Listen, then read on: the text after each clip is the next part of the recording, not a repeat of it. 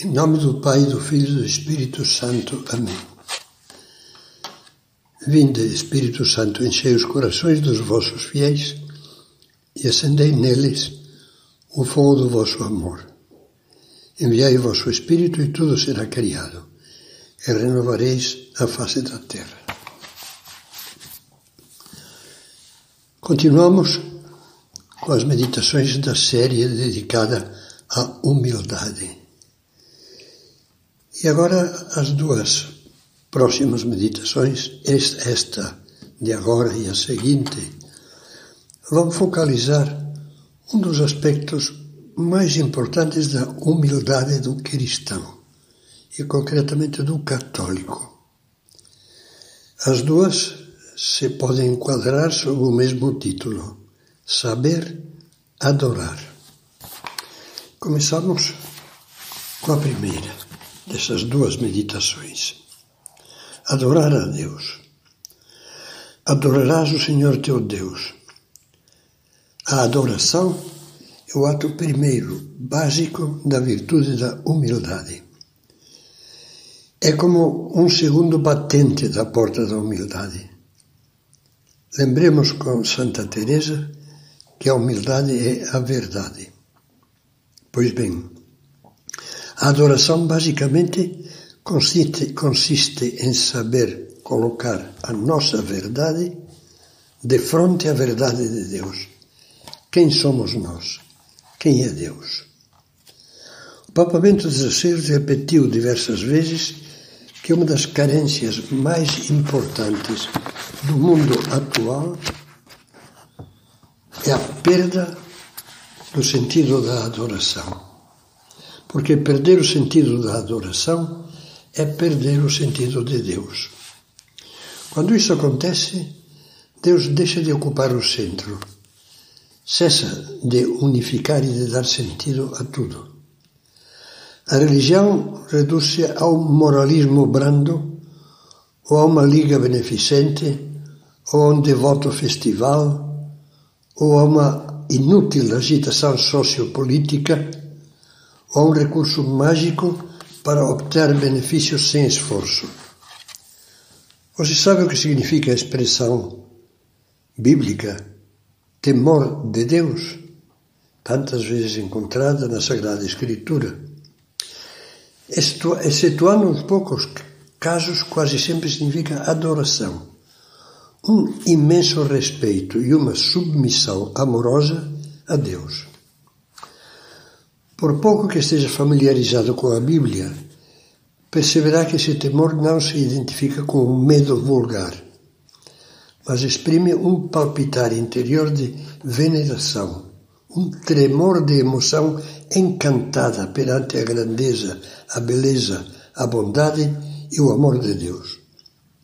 Eu gosto muito de repetir a definição de adoração que, em pouquíssimas palavras, formulava Santa Elizabeth da Trindade. A adoração a é uma palavra do céu. Parece-me que se pode definir assim: é o êxtase do amor. E podemos comentar que é realmente o amor embriagado pela beleza, a força, a imensa grandeza de Deus, o objeto amado. Nenhum coração orgulhoso é capaz de entender isso.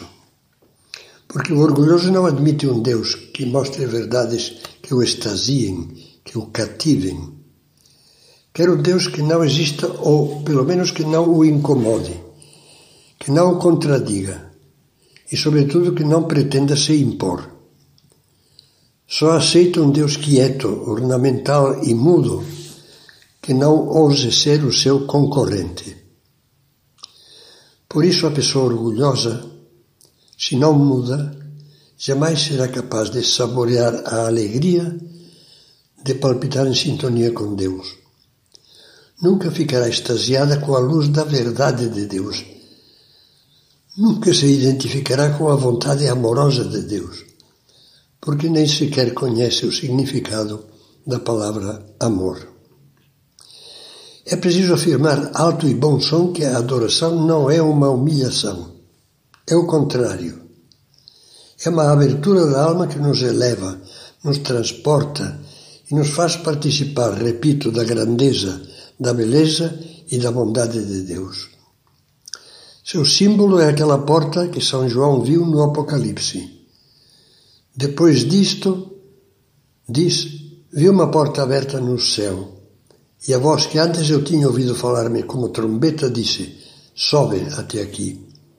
João subiu, na sua visão, e viu com seus olhos a alegria do céu. Lá todos adoram com entusiasmo e gratidão, mergulhados na mais indizível felicidade.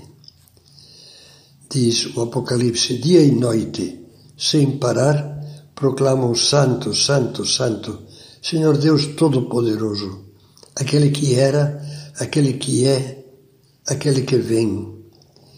E se prostraram diante daquele que está no trono de Deus, para adorar aquele que vive pelos séculos dos séculos. A adoração é um endeusamento, uma quase fusão da criatura humana com Deus. É exatamente o contrário do endeusamento orgulhoso. Sereis como deuses. O Catecismo da Igreja Católica tem palavras muito claras a respeito. Diz: a adoração é o primeiro ato da virtude da religião. Adorar a Deus é reconhecê-lo como Deus, como o Criador e o Salvador, o Senhor e o Mestre de tudo o que existe, o amor infinito e misericordioso. A adoração do Deus único liberta o homem de se fechar em si mesmo, da escravidão do pecado e da idolatria do mundo. A adoração do Deus três vezes santo é sumamente amável. Enche-nos de humildade. O Papa Bento XVI repetiu muitas vezes que a verdadeira renovação da Igreja depende da recuperação do sentido de adoração.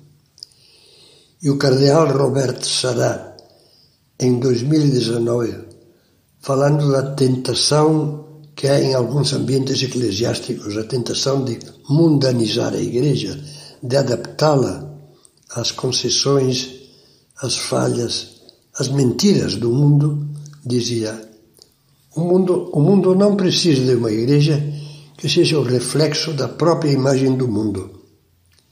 A Igreja deve ser como uma catedral. Tudo nela leva a cantar a glória de Deus. Ela deve constantemente, a Igreja, orientar o nosso olhar para Deus. Um homem de joelhos, diz o cardeal, é mais poderoso que o mundo.